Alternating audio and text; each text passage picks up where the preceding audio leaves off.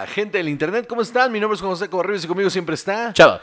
Y esto es Cine y Alcohol.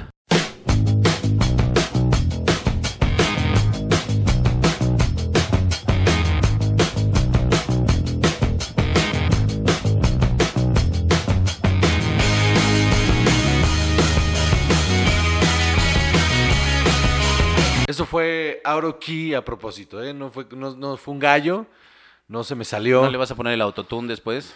No, que, por favor. No, claro que sí. ¿Sabes qué? Yo no estoy en contra del autotune, mano. Me parece una herramienta bastante útil.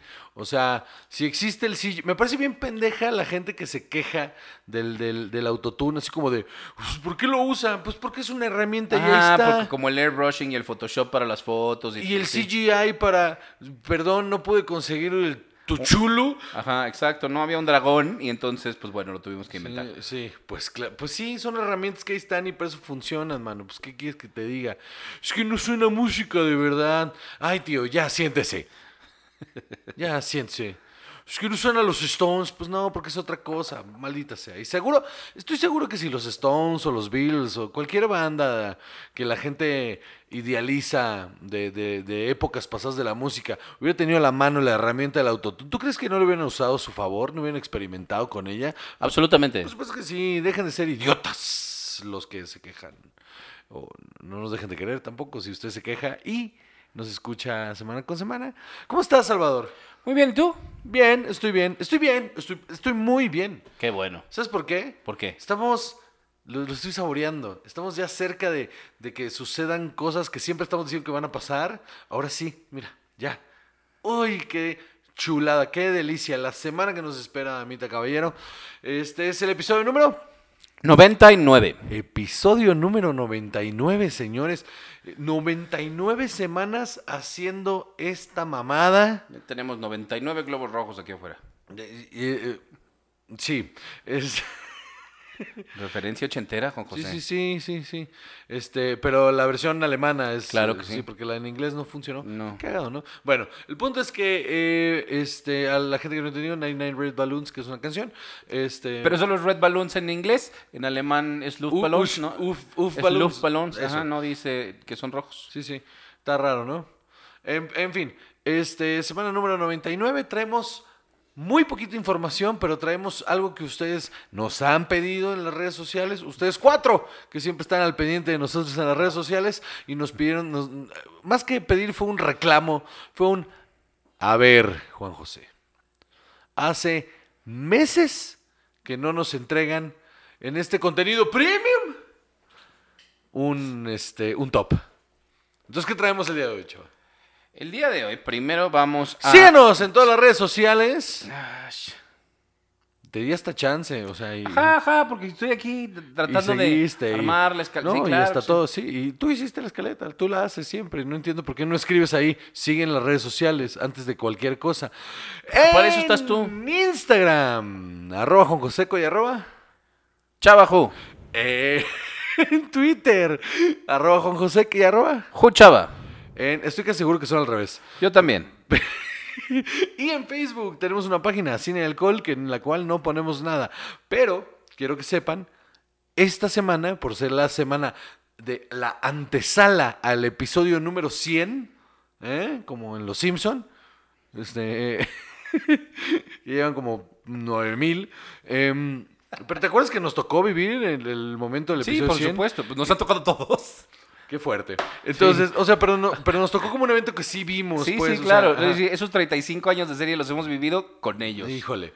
Y Este- siento que estamos en la misma decadencia. Sí, siento- como ciertos familiares que tengo. Este. em, esta semana en la. Pon mucha atención. Esta semana en la página de Facebook, la página es Cine y Alcohol, durante, desde el momento en el que estén viendo este video, vamos a postear diario una pregunta, una trivia, una pregunta diaria hasta el episodio 100, donde las cinco personas, Salvador, que contesten correctamente y más, eh, bueno, o sea, acumulado pues las cinco respuestas. eh, ¿Quiénes acumulen más puntos? eso, los que acumulen más respuestas correctas van a obtener un paquete, un regalo. O sea, por eso los cinco. Los cinco que, que eh, que conteste mejor, van a re- les vamos a mandar un paquetito con eh, parafernalia del episodio número 100 hasta la puerta de sus casas. Nos vamos a contactar con ustedes, obviamente vía redes sociales, para que nos den su dirección y les vamos a mandar este bonito paquete. Les vamos a pedir después una dinámica con él, pero, o sea, para ustedes, esto eso no es para nosotros, nos vale verga lo de las redes sociales, es- claramente.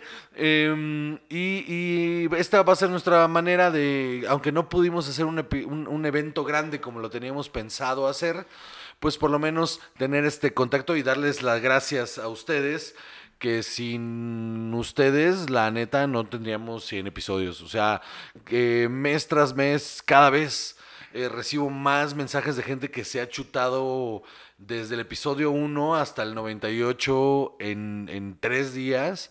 Me parece una locura y ap- ap- aprecio y agradezco muchísimo a todos los que nos escuchan. Y esta es una pequeña muestra, una manera de, de- darles las gracias. Y también el episodio 100 se viene con un invitado especial, con un tema muy acorde a lo que es cine y alcohol y con cosas sorpresas, ¿no? Chingón. Entonces, ya dicho esto, hoy vamos a tomar Pacífico porque ya, o sea, Pacífico, pero estas sí vienen desde Mazatlán, entonces mm, mm, mm, todo bien. Y lo vamos a estar combinando, este, porque pues eh, somos esas personas que no, pues, cerveza sola es para los débiles. Con el mezcal, nuestro mezcal favorito hasta el momento, que es mezcal artesanal Ojo de Tigre, que ya no somos, esta es la tercera botella que nos vamos a bajar en menos de un mes. Sí, es cierto. Entonces, ahora sí, Charles Salvador. Antes de empezar con el top, ¿qué información traemos para nuestros escuchas?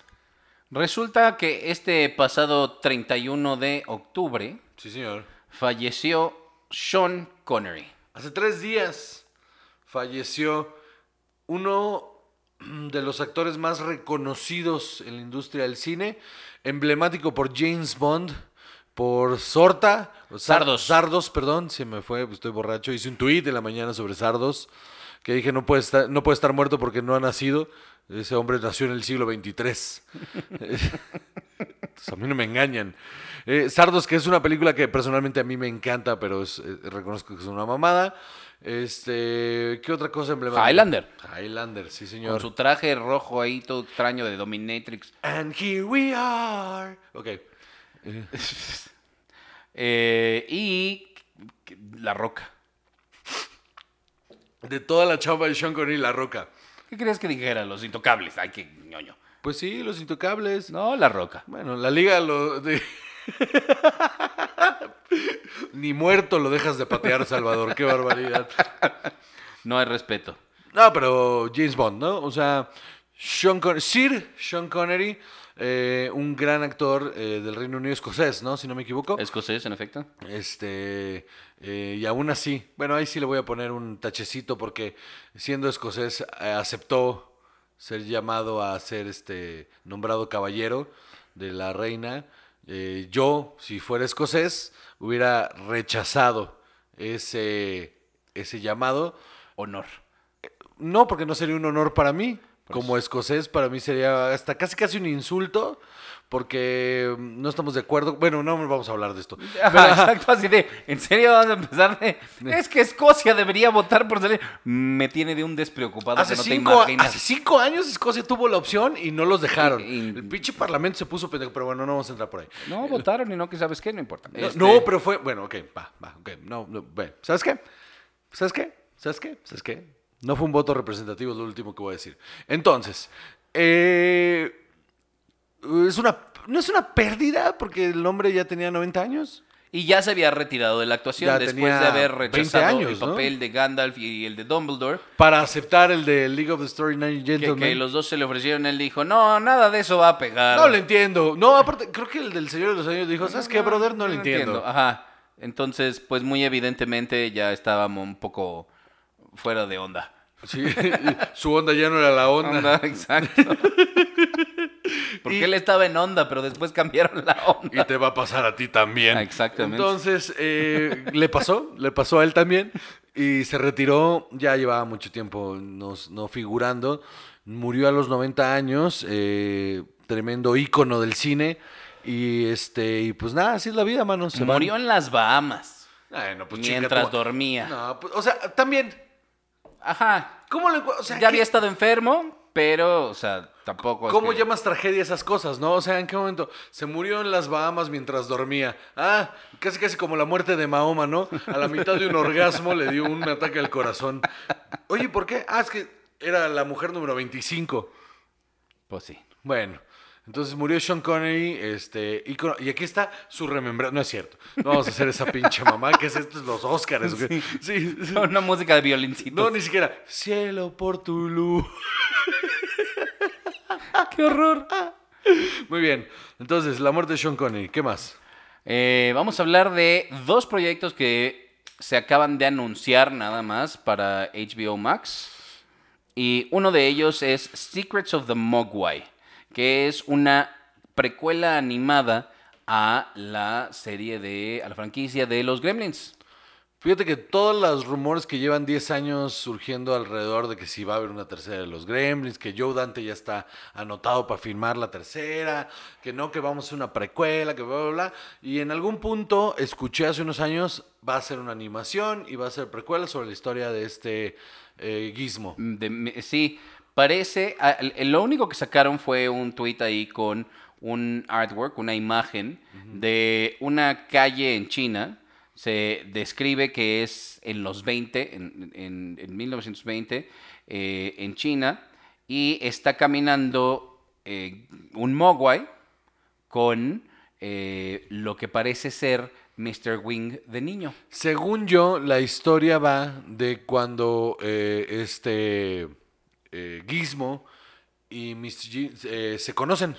Cuando se conocen y sus aventuras juntos y cómo crean ese lazo. Esa va a ser la historia de ese, de, de- el arco pues principal de esa animación. Me llama mucho la atención, sí es algo que quiero ver.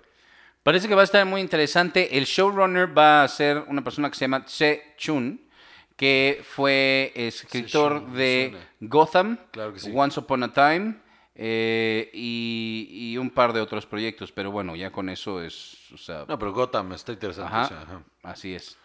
Me parece que es un buen proyecto. Me parece muy atinado que hagan esto en lugar de aventarse una película nueva. O sea, cuando anunciaron Joe Dante puede hacer la tercera, dije, ¿do we really? O sea, las dos primeras son magníficas, no necesito más. Hay eh, teorías que dicen que esta es la puerta con la que van a medirle el agua a los camotes para ver si vale la pena hacer una tercera. No lo dudo, pero sí creo que sería un error eh, hacer una tercera. Y si un error aún más grande, traer de vuelta a Joe Dante. No porque no crea que Joe Dante tiene la capacidad, porque pues la primera y la segunda son, son películas completamente diferentes, abismalmente diferentes, y las dos son tremendamente buenas. Entonces cre- creo que adaptar ese tipo de cosas a la, a la era moderna va a terminar siendo eh, chafón. Porque se va a apoyar demasiado en, ay, mira cómo ha cambiado el mundo desde la última vez que vimos a los Gremlins. Entonces me parece que esto de una precuela tiene mucho más rollo y como es animación, tiene unas oportunidades enormes. ¿No? ¿Qué más? Resulta que en esta misma línea de la nostalgia, después de casi 30 años, regresan los Tiny Toons Tiny Toons, mano. a HBO Max. Ya tenemos esta nota de que Hulu va a sacar Animaniacs y HBO Max va a tener Tiny Toons. Eh, va a seguir siendo producida por Steven Spielberg a través de Amblin Television. Igual que Animaniacs. Entonces va a estar interesante, puede ser. Si me preguntas, a mí Animaniacs me gustaba muchísimo más que Tiny Toons, pero tenía mí- su ondita. A mí las dos me gustaban, pero por razones completamente diferentes. ¿Sabías tú que Tiny Toons eh, fue, para la época de 1992, era extremadamente cara? Extremadamente cara, al grado que se les estaba saliendo de las manos la producción. Entonces, para la tercera temporada, corrieron a la, a la animadora que tenían que le salía muy cara y contrataron una animadora chafísima oriental que cambió por completo la fisionomía de los, de los personajes y había unos errores eh, de animación en los que de repente se movía el personaje y las orejas se quedaban atrás. ¿En serio? Sí, pero feos, feos, feos. Y, y entonces creo que ahorita es el buen momento, es un gran momento porque los presupuestos ahorita para crear ese tipo de cosas ya son más factibles. O sea, ya no suena una locura hacer, o sea, según yo, y puedo estar equivocado, cada episodio de Tiny Toons en esa época costaba alrededor de 50 mil dólares, una cosa así, o sea, absurdo, absurdo para la época. Cada episodio. Órale, no, no lo sabía. Eh, corrió, como dices, tres temporadas nada más, del 90 al 92. O sea, en realidad es poco, porque yo siento que yo la vi 10 mil años. Porque no la quitaban de la puta televisión. Pues sí, claro que sí. Pero está a mí me llama mucho la atención. A mí esa primera temporada de Tiny Toons me parece chingona porque establece muy bien la relación entre estos personajes nuevos, la- los Looney Tunes que son como sus, tu- sus tutores y, y estas nuevas aventuras bastante frescas. ¿No? Hay que, hay que, hay que seguirle la pista. Muy bien.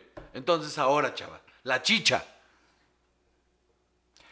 Top 7. Top 7. Top 7. ¿Por qué 7, Salvador?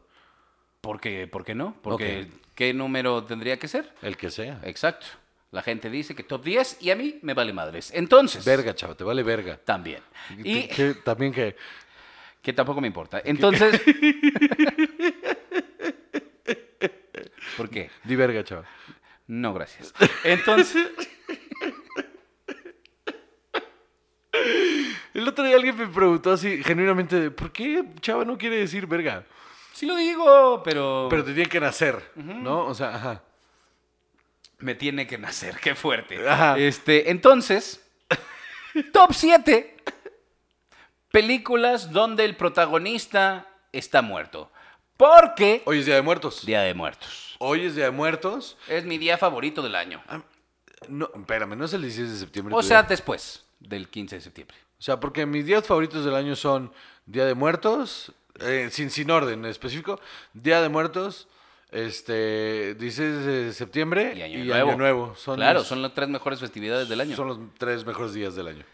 Entonces, para celebrar este bellísimo día, tenemos top 7 películas donde el protagonista está muerto. Perfecto. Ahora, este top no está en orden de, de, o sea, de mayor a menor. no, Son, so- solo son siete películas que vamos a ir nombrando. Este, hay algunas que nos parecen mejores que otras, pero esto no, no hay un ranking específico. La manera en que fueron seleccionadas fue un arduo trabajo de selección de entre 17 películas. Escogimos las siete que nos gustaban más. O que nos parecieron más relevantes también. Por eso, porque Nos gustó para mencionar. Ajá, eso. Ok. Vamos a empezar por una de las buenas. Por el principio. Y cuando acabes, te callas. Muy bien. Número 7. Beetlejuice. Beetlejuice, mano. Dilo otra vez. Beetlejuice. Qué barbaridad. Beetlejuice. A ver. Y sí te entró nervio, sí te entró Ay, sí. nervio. De- Ibas a voltear a Ajá, este lado, Si llega de este lado no me voy a enterar. Eh, 1988. Qué pendejo eres. Este es el punto ciego que tengo aquí. En 1988 Tim Burton produjo eh, y dirigió esta enorme joya del cine. Gran película, mano. Una de las pocas películas que Tim Burton supo hacer bien. Este. Es buena por todos lados. ¿Qué pedo con Michael Keaton? Eh, Winona Ryder, mano. Gina Davis, Alec Baldwin, Catherine O'Hara. eh, Sí, sí, sí, sí. Un peliculón. Jeffrey Pel- Jones. Sí, es un maldito peliculón. A ver, esta es una de las clásicas de Halloween, además. O sea, es- esta nos conecta bien con las dos cosas, ¿no? Sí. Me gusta por su humor negro, porque, o o sea, además, yo, yo era fan de la caricatura. Yo creo que yo vi primero la caricatura que la película. Ok, yo vi primero la película. Y, y yo era fan de la caricatura y tenía un humor muy sonso, la verdad. Que, que en ese momento me parecía muy chistoso. Pero la película tiene una magia que nunca tuvo la caricatura. No, y que no podía tener, o sea, por la época esa caricatura no podía tener eh, ese tipo de humor. Me gusta mucho, a mí lo que me encanta es el juego de los efectos prácticos, todo lo que es con plastilinas, lo- cuando se forman las caras. Mi escena favorita, y la de muchos también, es cuando bailan la canción de Harry Belafonte. Absolutamente. Qué joyaza de secuencia, con la mano saliendo ahí. Uf, qué joyaza de secuencia. Me, me parece que es súper ad hoc a la época Y, y, y Baldwin y Gina Davis lo hacen impresionante. Y el final de Lidia ahí bailando mientras flota es muy chistoso. No, no, y, y, y Beetlejuice con su hoja eh, esperando su turno y que le hacen la Le, le cabeza. encogen la cabeza. Michael Keaton, o sea, todos sus dotes de comediante luce, luce, luce. Se, me- se siente mucho este momento en el que se nota que Tim Burton le dijo, mano, tú eres un hombre muy chistoso. Es- Suéltate. Ha- haz- hazlo, dame tomas, dame tomas y a ver qué sacamos de esto. Y paga, paga muy cabrón. Y, y el estilo, o sea, como la actuación física de Beetlejuice es, es enorme, ¿no? Es que yo creo que eso, eso es lo que más tiene, que es chistoso en cómo habla y todo, pero además sus movimientos, es sus in- expresiones. Es, in- es incómodo. e- e- Es, es incómodo, es burdo, es, es todo eso que tendría que ser el espíritu chocarrero que representa, Me mama ese término. Espíritu chocarrero. ajá, que, que representa Beetlejuice sin ser una película de terror. Y tiene sus momentos Ah, de no, terror. no, por ¿eh? supuesto, porque sí. La, la serpiente. Tiene sus momentos de terror muy chingones. Es una gran película, sí. Si hace mucho no la ven, revisítenla porque de verdad vale muchísimo la pena Beetlejuice. Ok, ese fue el número 7. Muy bien. Ahora, número 6. Número 6. Los otros. ¿Estos? No, los otros. Ah, este. ¿No? El rey de la comedia. Eh, Óyeme, también es un peliculón. Este. Me. ma- discúlpame, pero el término es. El mejor comediante de humor negro de la colonia de Nápoles. Seguro. No, yo creo que soy el único.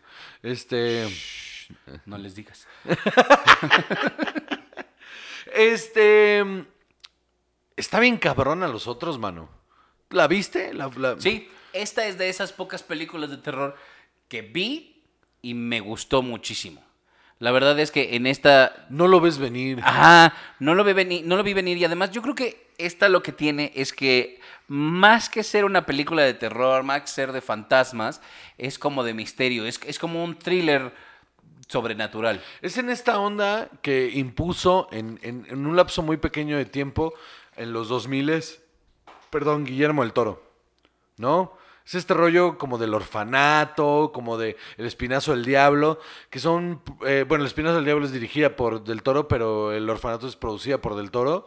Y, y no, y esta es dirigida por un, si no me equivoco, es dirigida por un director chileno Así es. que es un direc- que no me acuerdo ahorita su nombre, pero es un director chileno que se formó en España, que es un director que se hizo en España, que es el director del orfanato también, si no estoy equivocado, eh, y que es un, él, él es em, como, no aprendiz, sino más bien es como, como hijo putativo de Del Toro.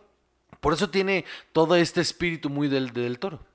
Eh, parece que lo del orfanato no es... No, ¿estoy equivocado? No es así, ajá. Discúlpame. Eh, pero es Alejandro Amenábar, Alejandro Amenábar.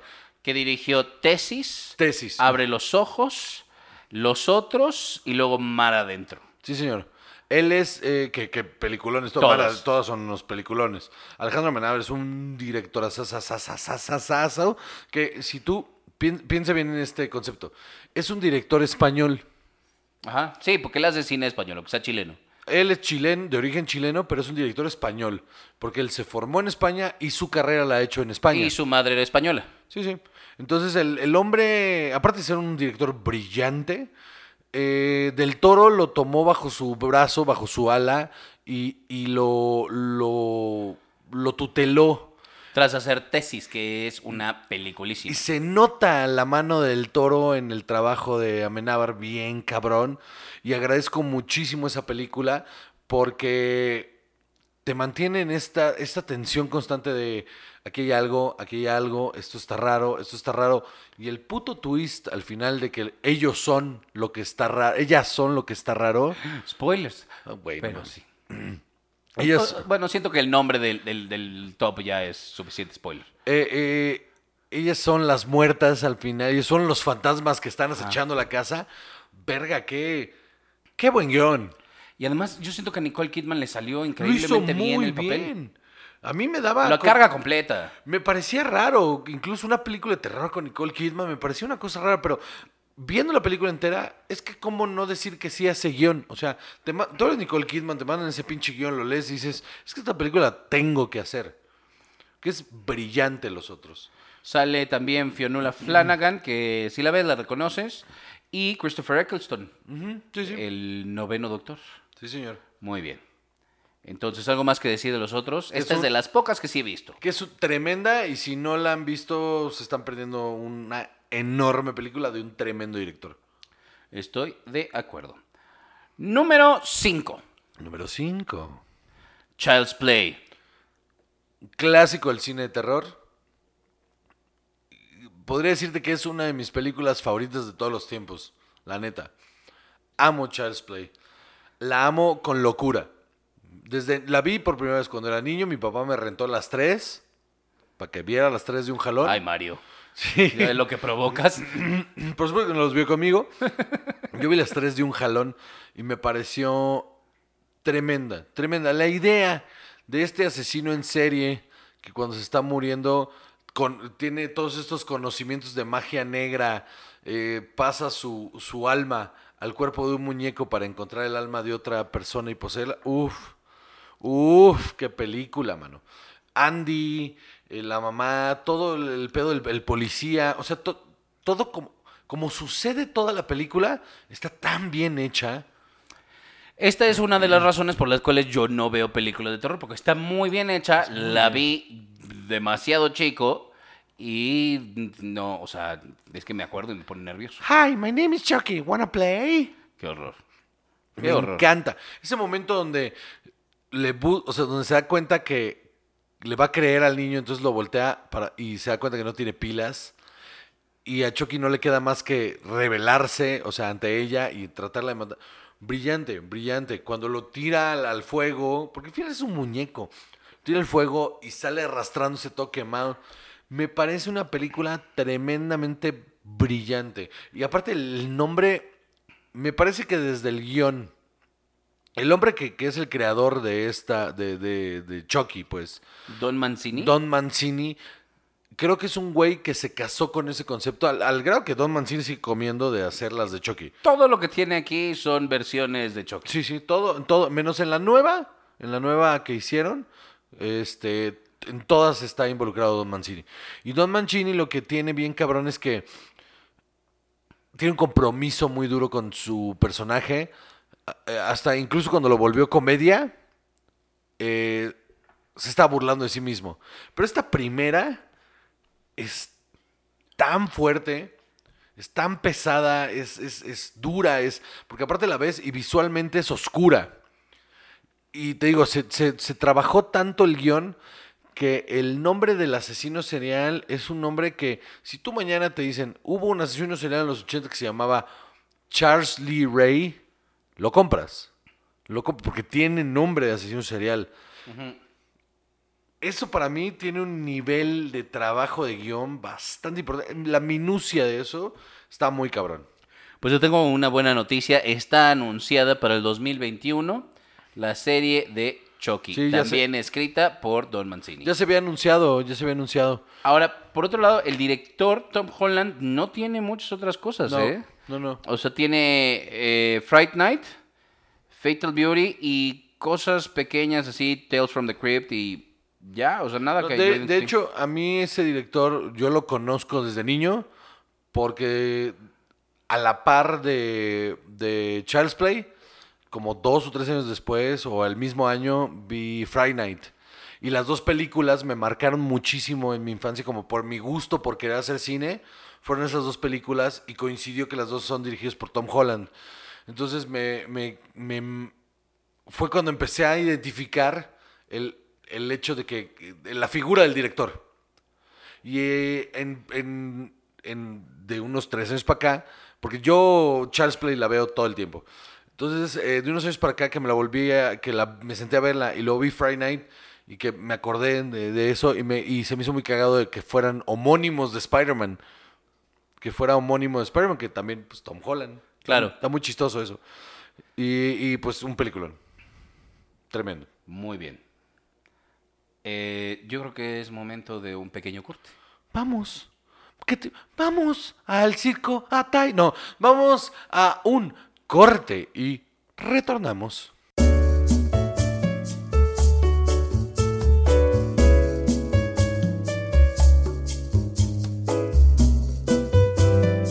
Porque hemos vuelto, vuelto a cine alcohol. No, eso no pegó. Muy bien. Este. Porque thriller, ¿no? Porque Sí, muertos sí vivientes. Sí, sí, entendí. Ok, va.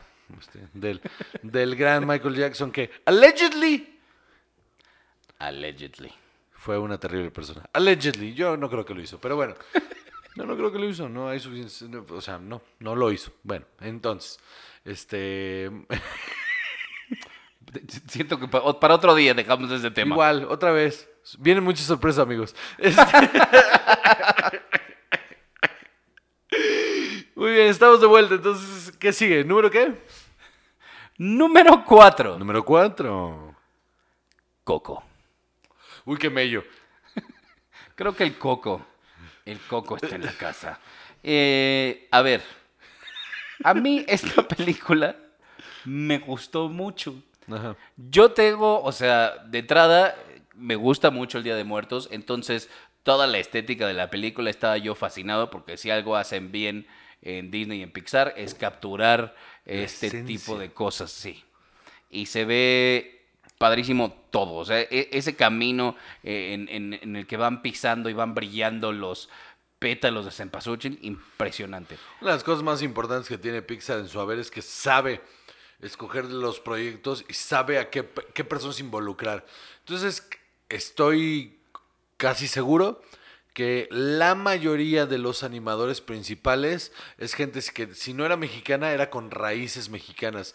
Entonces, eso es un aporte bastante importante para darle verosimilitud a, a la historia que estás contando, ¿no? Absolutamente. ¿De qué va Coco, mano?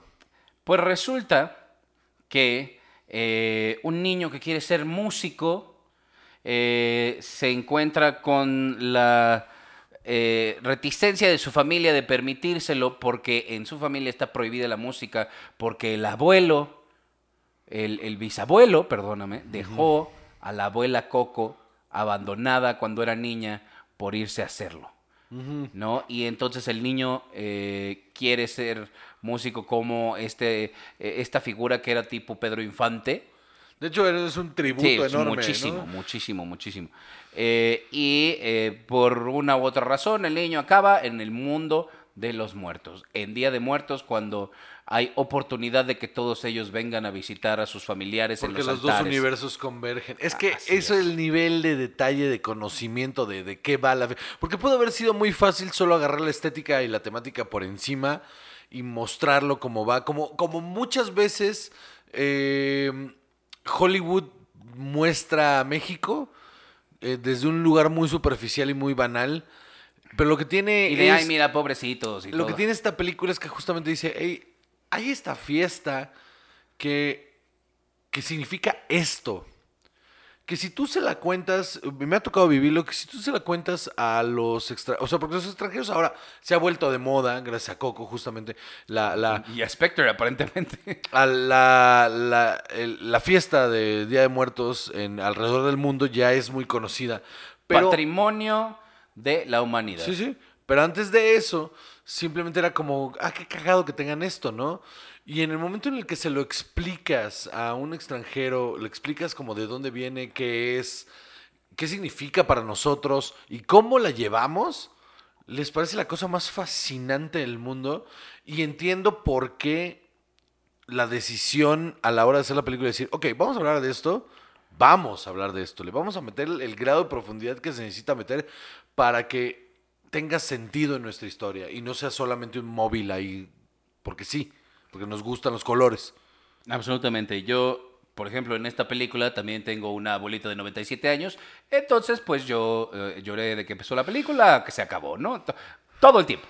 Todo el tiempo. Y no la puedo ver sin que me mueva muchísimo. Eh, claro que sí. Eh, y además, como dices, sí tomaron a muchas personas que tenían una de dos, o esta conexión con el público mexicano, por, porque también eh, el tamaño de este, de este mercado lo ameritaba. Por supuesto. Eh, y que le iba a poder imprimir bien esa, esa vida de, de realmente ser mexicanos. Entonces, eh, uno de los personajes principales es Gael García Bernal. Sí. Sale también Benjamin Bratt, que yo creo que lo eligieron porque parece mexicano, que no lo sea. Eh, Pues según yo sí tiene raíces latinas. latinas, pero yo creo que mexicano no, ¿eh? No, no, no es mexicano, pero tiene raíces latinas. Jaime Camil, Alfonso Arau, Gabriel Iglesias, Edward James Olmos. O sea, sí hay Mexicanos. mucha sangre mexicana metida en este proyecto. Y la verdad es que Y en los animadores, te digo, los animadores, el, el- el- el animador, la cabeza de animación era un animador mexicano. hay dos directores, uno que se llama Lee Unkrich, que yo creo que no es mexicano. No, él no.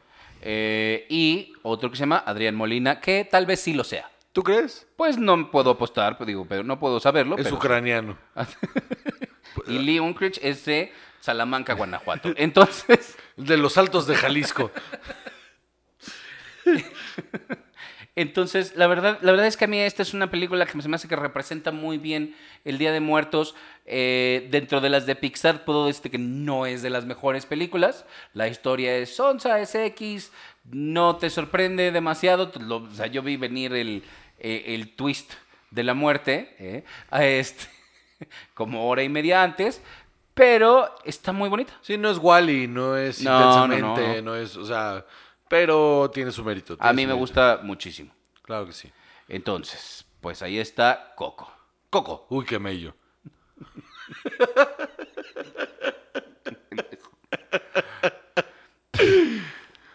Entonces, Número 3. número 3. Belleza americana. Ay, A que no la vieron venir. peliculón de Sam Méndez. Así es. Tremendo peliculón. Con la difunta carrera de Kevin Spacey. Por eso dijimos que era... No. O sea, aparte, aparte de... eh, Y de Tora Birch también. tiene este Ay, rollo, Dios. tiene este rollo eh, que, que se volvió toda una sensación en Sunset Boulevard, que es un clásico del cine, de- es de los 60, donde el narrador omnisciente te cuenta desde el principio que está muerto. Y eso cuando salió Sunset Boulevard fue una locura, porque ¿cómo puede ser que me esté narrando la película si ya está muerto? Y Sam Mendes le hace este bonito tributo a esta, a, a esta cosa de Sunset Boulevard y te lo muestra como es. Si no me equivoco, los primeros, las primeras líneas, eh, mientras estás entrando a este Bajando, pueblito, bueno, a esta zona suburbana, eh, toda perfecta, eh, es, mi nombre es Lester Burnham, en menos de un año estaré muerto. Sí. Uf. Y la verdad es que desde ahí te atrapa. ¿No? Porque otra vez estás viendo este universo suburbano donde todo es lindo, donde todo es bonito, donde todo es perfecto, ordenado. Todo el mundo tiene perfectamente cortado el pasto, perfectamente organizado su jardín, eh, las casas bien pintadas, todo está bien. ¿Y por qué va a estar muerto? ¿Y por qué te importa todo esto? Y la verdad es que el guion es considerado uno de los mejores guiones de la historia del cine Y lo es. con toda justificación. La dirección es muy buena. Ahora se antoja un poco incómoda sabiendo la... O sea, ya la película se antoja un poco incómoda sabiendo la vida de Kevin Spacey. La naturaleza humana de Kevin Spacey. Ajá. O sea, eso sí siento que... eh, no la he vuelto a ver desde entonces, porque siento que cuando la vea sí voy a decir... "Ay". Ay. Pero las actuaciones, mano. Annette Bening, eh, Ke- Kevin Spacey. Mena Suba- Mena Suvari tiene una buena actuación, Sí, aunque ella en realidad yo siento que es una actriz muy mediocre. eh, hasta mala, o sea, yo diría mala. Sale eh, Wes Bentley. Wes Bentley, lo- Wes Bentley se roba la película. Yo pensé, en ese momento cuando vi esa película hace 20 años, yo dije, este hombre va a ser una estrella. Este hombre va a ser una estrella porque es brillante. Y Wes Bentley sigue siendo un gran actor, pero con una carrera bastante moderada. Ajá. Bastante moderada. Ahorita está en una serie que se llama Yellowstone con Kevin Costner, que es un telenovelón y no es mala para nada, pero tampoco es buena. No, no. Entonces, como que si te gustan ese tipo de cosas, vale la pena verla, pero en realidad si no la ves no te vas a perder de Pero nada. lo que te digo de Wes Bentley es un actor, eh, bastante buen actor, pero con una carrera muy moderada. O sea, la primera de Hunger Games lo hace muy bien, pero tampoco no es un móvil para que él brille. O sea, en todas las cosas que lo he visto siempre he dicho, ah, mira, ahí está Wes Bentley. Entonces teníamos de reparto Kevin Spacey, Annette Bening, Thora Birch, Gwen Bentley, Mena Suvari, Peter Gallagher. Peter Gallagher lo hace increíble. Buenísimo su personaje. Peter Gallagher lo hace increíble. Es muy chistoso. Y no lo ves venir. No, No, ves venir. nada. Es brutal ese, ese momento con Kevin Spacey es brutal. Alison Janney Sí. también. Y eh, Scott Bakula. Mm, Sam ahí. Sí, cierto. es cierto. Es uno es de los vecinos vecino gays. gay, claro. Sí, claro. Y yo creo que mi personaje favorito y uno de los mejores papeles de toda la película es Chris Cooper como el vecino, que es el Colonel Fitz, que es el papá de- del personaje de Wes Bentley. Sí. Uf. Esas escenas con él, eh, el momento en la lluvia en la que Cuando llega se y lo rompe. Ajá. Llega y lo besa y está llorando. Y, Y saca la pistola. Sí, sí, sí, sí. y Con las lágrimas en los ojos. Con el temor de Dios de que la gente se entere y que es homosexual. Ah, chulada. Chulada. Ajá. Entonces, que, que el personaje esté muerto es, ya sabes que esto va a pasar, Pero no sabes cómo. no sabes cómo, no sabes por qué, porque además llega un punto en el que todos los personajes tienen una razón para matarlo. Y hay un momento en el que también se te olvida que se va a morir. Sí. Igual te sorprende su muerte. Es que está tan bien escrita que cuando se muere, de todos modos dices, "¡Ah!", y te lo avisó al principio de la puta película. Porque además ya es un personaje con el que estás súper conectado.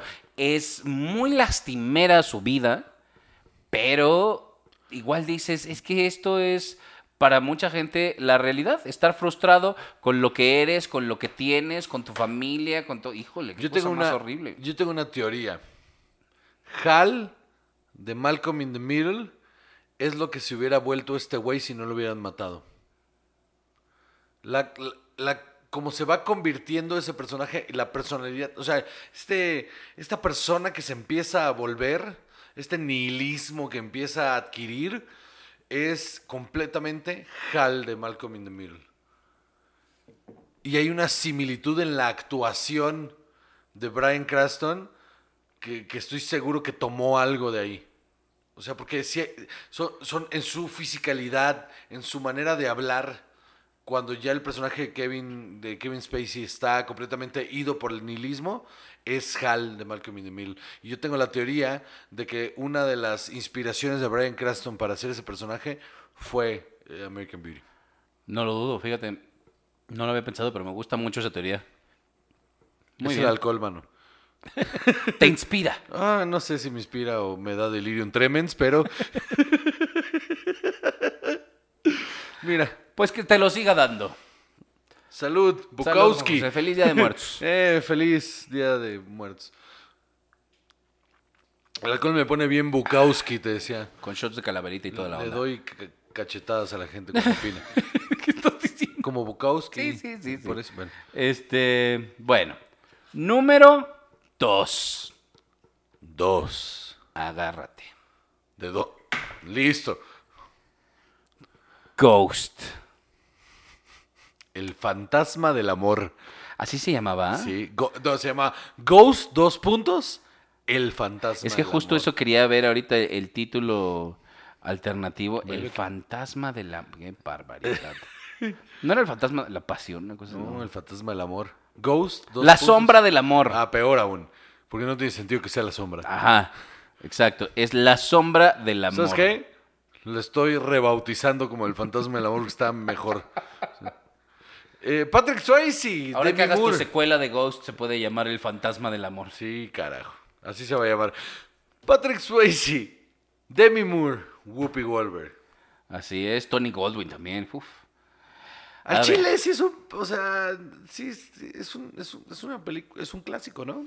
Sí, desafortunadamente para todos nosotros es, aunque no nos guste, Ajá. que lo sea, Sí. es un clásico. Sí. A mí la película sí me gusta. Con Me una queda de las- clarísimo que es una pendejada. Con una de las escenas más icónicas del cine, mano. Una escena que, que se ha, ha sido parodiada 50 mil veces, que es la de la que no tiene sentido. O sea, es, es que no tiene sentido que exista esa escena. La de la alfarería. Cuando están haciendo una vasija. No tiene sentido. Una escena súper erótica. Haciendo una vasija. Una vasija, todos llenos de lodo. No sé. Tan, tan, tan, tan, tan, tan, tan, tan, tan, tan. Con, con melodía desencadenada de los. ¿Cómo va la canción? Eh, no, creo, fíjate. Este. ¿pero ¿De quién era? ¿De los Allman Brothers? No. No, no O sé. de- No sé, mano. Ah, ching- Es de. Sigue hablando. De, de Temptations, ¿puede ser? No, no, no, no, no, no. no, ¡Ah, no. The Temptations! Em, Patrick Swayze, mano. ¿Qué más quieres que te diga? The Righteous Brothers. The llama. Righteous Brothers. ¿Cómo va? Eh, no me acuerdo. Ah, Entonces, va. no voy a cantar. No me pongas nervioso. ¿Pero Entonces, ¿Cómo se llama la canción? Eso sí. melodía desencadenada. Así se- Unchained Melody. De los Righteous Brothers. Pónganse a escucharla ahorita que es Día de Muertos. Este, Hagan, hagan, Sí. un- hagan una vasija con su abuelita, que ya no está entre nosotros. Siéntese mal de estar teniendo un momento que su erótico. abuelita venga con usted. Ay, Dios mío, mijito.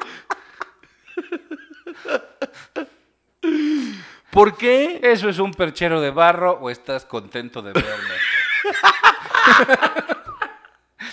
¿Por qué? ¿Por qué esta película se volvió tan emblemática, mano? Porque los 90. O sea, no creo que haya mayor explicación. A ver, Patrick Swayze estaba en un punto altísimo en su carrera. Sí, señor. Demi Moore estaba En como ascenso. ajá, en ascenso. Eh, Whoopi Goldberg ya estaba establecida como... como comediante. Pero eh, yo creo que el color púrpura será del 89. Sí. Eh, ahorita te digo. eh, 87. 89. Entonces también ella ya, del 85. Entonces ella ya también ya establecida como una actriz y... No, no, para la época el cast es una locura, ¿eh? Ajá. Ajá, ajá, exacto. Entonces, este... Porque Demi Moore estaba pasando, porque Demi Moore en esa época, bueno, cuando salió Ghost, ya llevaba por lo menos unos 6, 7 años siendo parte del Brad Pack, pero ya justo estaba haciendo su transición a, a- a dejar de hacer películas de adolescentes y volverse un adulto. Y esta fue la película que le estableció como adulto, como una estrella. Y la, la verdad es que en, en esta película se ve como una mujer increíblemente atractiva. Lo, es que lo era. Uf, o sea, pero lo es, lo sigue muchísimo. siendo. Sigue siendo una mujer tremendamente atractiva. Y esto tiene, o sea, eh, toda esta esencia de película romántica. Amor cursi. Cursi, meloso, cabrón. Que les mamaba en esa época. Ajá, por supuesto que sí. Y, y de este amor imposible, ¿no? Porque tenías esta y When a Man Loves a Woman, y, o sea... Hasta Scent of a Woman entra en estas ajá. cosas, ¿eh? O sea, Entonces, eh, claro, con este tipo de música también, súper noventero, con estas escenas. Y, si no me equivoco, ganó el Oscar de mejores efectos especiales. Híjole, qué puteo están los efectos especiales. No, es, o sea, es que la verdad, eh, ah, no, nada más estaba, ¿de dónde saqué eso entonces? Me equivoqué por completo, ¿eh? No los ganó. Es que sí, qué puteado, man. No, no, no, no. ¿Estaba Porque nominada? la- este, no, no estaba nominada, pero en mi cabeza, vaya. Lo- lo- o sea, los efectos que tienen de cuando se mete, eh, el- mete la cabeza al tren como fantasma, eh, eh, to- toda- todas esas escenas en las que van y vienen, eh, las sombras. No, no sé de dónde saqué este dato. En, en mi cabeza yo estaba convencido que esto había sucedido. Eh, pero estuvo nominada como mejor música original, mejor edición y mejor película. Ganó mejor guion. Híjole, ahí Híjole. sí, que castigado de haber estado el, eh, eh, eh, el- la competencia. Y mejor actriz de reparto, Whoopi Goldberg. Sí, sí sabía que se había ganado el Oscar Whoopi Goldberg por esta película. ¿Merecido? Tal vez sí. Como Oda Mae Brown. ¿Sabes qué? Es que creo que ella Carga esta, bastante con la Ajá, película. a esta historia tan cursi y melodramática, el comic relief que ella prestaba ayudaba muchísimo. ¿Sabes qué secuencia le dio el Oscar? Cuando va al banco a tratar de hacerlo de la cuenta. sí. Esa, esa que está escena- hablando todo el tiempo sola, así que- uy, sí. Esa escena le dio por completo el Oscar, porque lo hace tremendamente. que al final bien. entrega el cheque ahí, lo, lo dona. Uf, sí, sí, claro. todo este nervio y aparte tener que estar como hablando con el... O sea, es, es un trabajo actoral bastante importante. Estoy de acuerdo. Entonces, la verdad es que eh, si quieren un fin de semana romántico por ahí, eh, vean otra cosa, pero o si por no allá, hay, O por allá también. No se limiten, ¿eh? O sea, por ahí o por allá, por donde entre. pero Muy bien. sobre todas las cosas, no es cierto. Este, Nunca te olvides de Dios. Es Entonces, eh, dijo Lucero y Mijares. Eh, y luego se divorciaron. Eh, Entonces, ¿qué? pues yo creo que esta sí, o sea, a pesar de todas sus fallas, a pesar de que es cursi, ridícula por Es una- muchos momentos. Es una película que va a pasar a la historia como un clásico. Sí, aunque quién, o sea, no sé, tú, o sea, yo siento que ha perdurado en nuestra generación, las generaciones de arriba, pero yo no sé qué tanto conecte esta historia Si a tú, con un público joven. si, tú un montón de adolescentes les pones esta película, funciona, cabrón. ¿De qué estás hablando? Te meten a la cárcel. Melodrama super cursi que... eh, o sea, el gusto por el melodrama para un adolescente jamás va a cambiar. Jamás. Jamás. ¿Saben qué? Si conocen a un adolescente, hagan el experimento. De, De ponerles poner la la, película. Por favor. Muy qué bien. feo. Este, qué feo que seas así. Yo, yo no soy de ninguna manera, bueno. ¿Qué sigue? ¿Qué pasa? Luego, número uno. ¿Ya uno? ¿Ya? Ya. Número uno. Hemos llegado al número uno. La mejor película de muertos. Sin duda alguna. Weekend at Bernie's. Un muerto, pero de risa. Un muerto, pero de risa. Con Esto Jonathan Silverman. Fue la culminación de los 80. Nada de los 80 valió la pena hasta que llegamos a este punto. Si en 50 años sigo vivo y, y me dicen, abuelito, un niño random ahí, o un adolescente. Un niño ra- random que te dice abuelito. Un adolescente random ahí, Ah, ok. que llega y me dice, oiga, abuelito. Y digo, Ah. no me digas abuelito, perro. Sí, igual con la pluma y todo. No me digas abuelito, perro. ¿Usted cuál diría que... ¿Cómo, cómo fueron los 80? Le, le diría, mira, yo nací en el 85, chinga tu madre. No viví los 80 tal cual. Pero, Los 80 duraron como hasta el 93. pero si tuviera que explicarte los 80, te pondría maniquí. Me enamoré de un maniquí. Splash. Splash y Weekend at Bernie's. Weekend at Bernie's es una maravilla. Otra vez, sala de ejecutivos. Llegan dos guionistas con sus trajes con camisetas color pastel, pero trajes con hombreras blancos, con las, con las mangas arremangadas. ¿Ya viste eso? O sea, gel así como spray, ¿no? Como Aquanet, ¿no? Así parado. Y llegan y dicen, ok, tenemos una película. Ahí les va. Ahí está Jonathan Silverman. Que el, en ese momento era alguien. y el güey de Me enamoré de un maniquí. ¿Eh? Andrew McCarthy. Andrew McCarthy. Los dos. Que van de fin de semana a pasarlo a la casa de su jefe. Y lo matan. Y todos los ejecutivos así de, ok, ok, te escucho, te escucho, te escucho. ¿Y luego qué pasa? Lo hacen pasar por vivo todo el fin de semana. Dame dinero, perro. Y se la pasan bomba. Y es una joya, mano. Es divertidísima. Me mama Weekend at Bernie's. La puedo ver 50 mil veces y me Yo también. sigo riendo en los Es de las lugares. pocas que todavía conservo en DVD. Este pedo de Hi Bernie todo el tiempo. Le mueven el brazo ahí. Es cagadísima, güey. Lo sientan ahí con los lentes. A media fiesta ahí. a- todo el tiempo, mientras la película, estoy pensando. Pero es que ya debe de oler. O sea, ¿por qué nadie está diciendo, oye, aquí huele a muerto? ¿Por qué no se ha hinchado? Ah, la actuación de ese señor. Terry Kaiser se llama el actor. ¿Por qué nadie le dio un Oscar? En su papel de Bernie Lomax. Sale muerto 90% de la película haciendo la misma expresión facial. Es brutal, porque aparte, ese momento cuando lo matan, lo matan y hace un... Y, y se queda con el... Se queda con la cara torcida toda la maldita película. La amo. Weekend at Bernie's es, es... Ojalá y alguien hizo un remake de Weekend at Bernie's. ¿Tú crees? Yo creo que sí, ¿verdad? Claro que sí. Pues es una película ideal para hacer un remake. Ideal. Porque aparte se han hecho muchos intentos de recrear este mismo espíritu que no funcionan. ¿Te acuerdas esta, esta comedia en la que sale Scarlett Johansson donde matan a un stripper?